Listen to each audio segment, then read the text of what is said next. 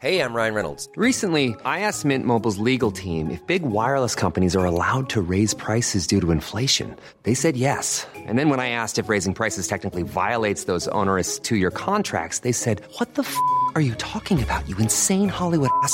So to recap, we're cutting the price of Mint Unlimited from $30 a month to just $15 a month. Give it a try at mintmobile.com slash switch. $45 upfront for three months plus taxes and fees. Promo rate for new customers for limited time. Unlimited more than 40 gigabytes per month. Slows. Full terms at mintmobile.com.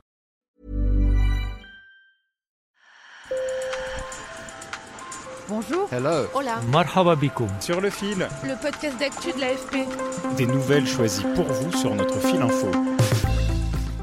À Tel Aviv, en Israël, ils sont des milliers à se rassembler chaque samedi soir.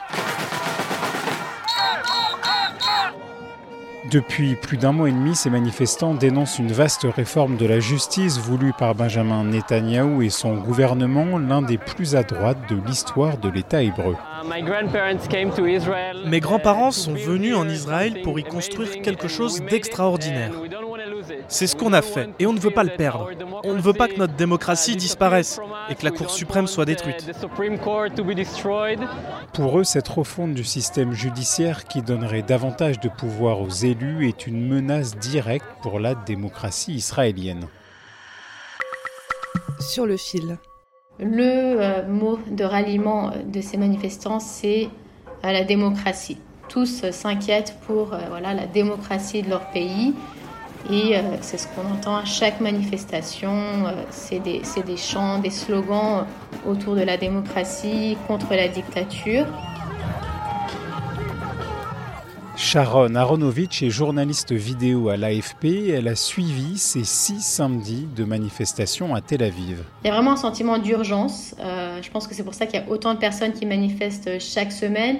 Parce que pour eux, si la réforme passe, il n'y a plus de retour en arrière. Parce que cette réforme, c'est... Euh, en fait, il s'agit de renforcer le pouvoir euh, des, élus et donc de la coalition au pouvoir au détriment de la justice. Et la mesure la plus emblématique de cette réforme et qui inquiète le plus euh, les manifestants, c'est donc cette clause de contournement qui permettrait à la coalition de passer outre une décision de la Cour suprême avec une majorité simple de 61 députés. Par exemple, il y a un des partis du gouvernement qui veut faire passer un projet de loi qui vise à, à permettre aux entreprises de refuser de servir euh, certains clients sur la base de leur foi religieuse. Et ça, typiquement, c'est quelque chose que la Cour suprême bloquerait. So we are outside of the Knesset. Lundi dernier, des dizaines de milliers de personnes ont manifesté à Jérusalem devant la Knesset, le Parlement, dans une marée de drapeaux israéliens bleus et blancs. Les droits de la communauté LGBTQ ont été accordés par la Cour suprême et ils peuvent être annulés par une simple législation. Aujourd'hui, dans notre gouvernement, nous avons des gens extrémistes, très conservateurs, très chauvins et homophobes et nos droits sont en danger. Les manifestants soupçonnent aussi Benjamin Netanyahou, le Premier ministre, de vouloir cette réforme pour casser une éventuelle condamnation dans son procès pour corruption. Nous avons un Premier ministre avec trois accusations de corruption. Il ne se bat pas pour nous, il se bat pour lui-même.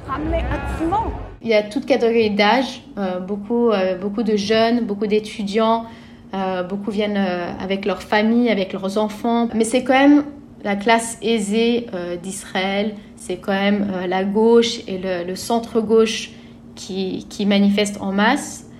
J'en ai rencontré pas mal lundi en fait à la manifestation. Euh, des gens qui ont voté pour le bloc de Netanyahou, qui ont voté à droite, et qui en fait se sentent euh, trahis et qui se sentent déçus parce qu'ils euh, pensent que Benjamin Netanyahou a fait trop de concessions et que cette réforme va trop loin en fait. Une nouvelle démonstration de force est prévue ce samedi 18 février.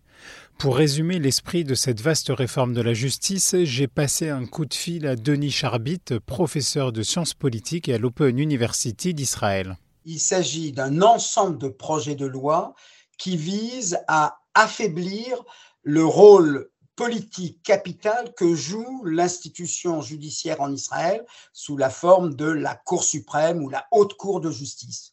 Eh bien, euh, l'objectif, euh, voilà, c'est de redonner euh, au Parlement sa suprématie euh, alors qu'on sait bien que depuis un demi-siècle environ, euh, les démocraties euh, sont toutes devenues en quelque sorte des démocraties libérales sur le modèle américain, c'est-à-dire que oui, il faut contrôler la conditionnalité des lois, oui, il faut que le dernier mot puisse être donné à la justice lorsque les droits des minorités, les droits des individus sont mis en cause par la législation ou par une action gouvernementale. Et puis, pour Denis Charbit, cette réforme risque d'entraver le rôle de modération politique que joue la Cour suprême. Très souvent, des autorités politiques se sont empêchées de prendre telle ou telle décision, telle ou telle mesure, en se disant ça sert à rien de le faire puisque la Haute Cour de justice va inévitablement annuler cette disposition.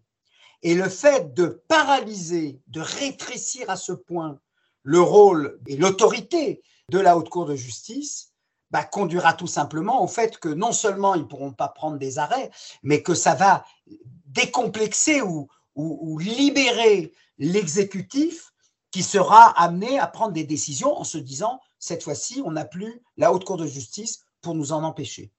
Et c'est là où c'est vrai qu'on est à la veille d'une transformation du régime. Selon ce chercheur, l'affaiblissement du rôle et du pouvoir de la Cour suprême aurait un impact réel sur la démocratie israélienne. Et dans un contexte où il n'y a pas donc tous ces contre-pouvoirs, pas de constitution écrite en Israël, euh, pas de Cour européenne des droits de l'homme, euh, pas de Sénat, on est livré à la suprématie du Parlement, dont la majorité se fout complètement de ce libéralisme politique qui est, encore une fois, consubstantiel à la démocratie.